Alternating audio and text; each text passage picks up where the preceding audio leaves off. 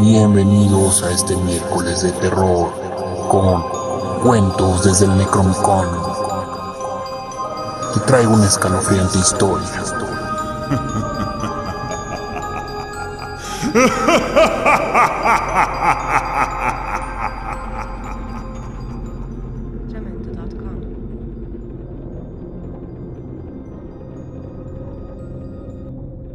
Hace algún tiempo, Samuel y su padre habían ido con su tío y sus dos primos pequeños a ver un partido de fútbol.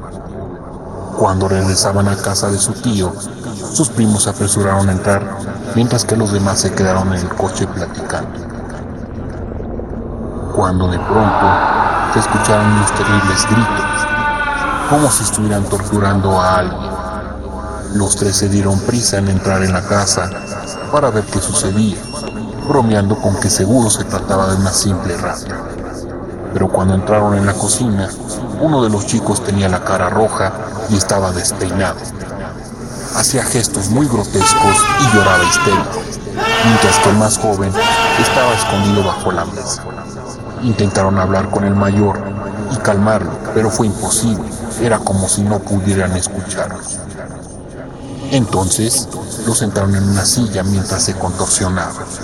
Y al rato, por fin lograron tranquilizarlo un poco mientras lloraba en silencio. El más joven aún gimoteaba, pero parecía más sereno, así que le preguntaron qué había pasado. Entre lágrimas y con expresión de terror, les contó que cuando llegaron a la cocina habían visto al perro comiendo cereales con una cuchara. En cuanto dijo esto, el mayor empezó a gritar otra vez y su padre tuvo que llamar a una ambulancia porque no sabía qué más hacer. Días después de aquel extraño episodio, los padres intentaron averiguar qué había ocurrido, pero la respuesta era siempre la misma. La madre se desesperó, no entendía nada, hasta que el más joven le dibujó la escena. Era el perro de la casa, sentado en una silla del comedor, comiéndose un plato de cereal usando una cuchara. Tras ver el dibujo, la mujer se puso loca porque después de aquel día no habían vuelto a ver al perro. Después de aquello, el primo mayor tuvo que ser enviado a una clínica para recibir terapia semanal y los médicos dijeron que probablemente nunca más se recuperaría.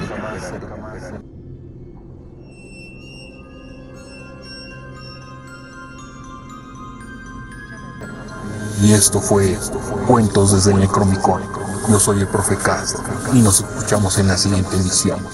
Felices pesadillas.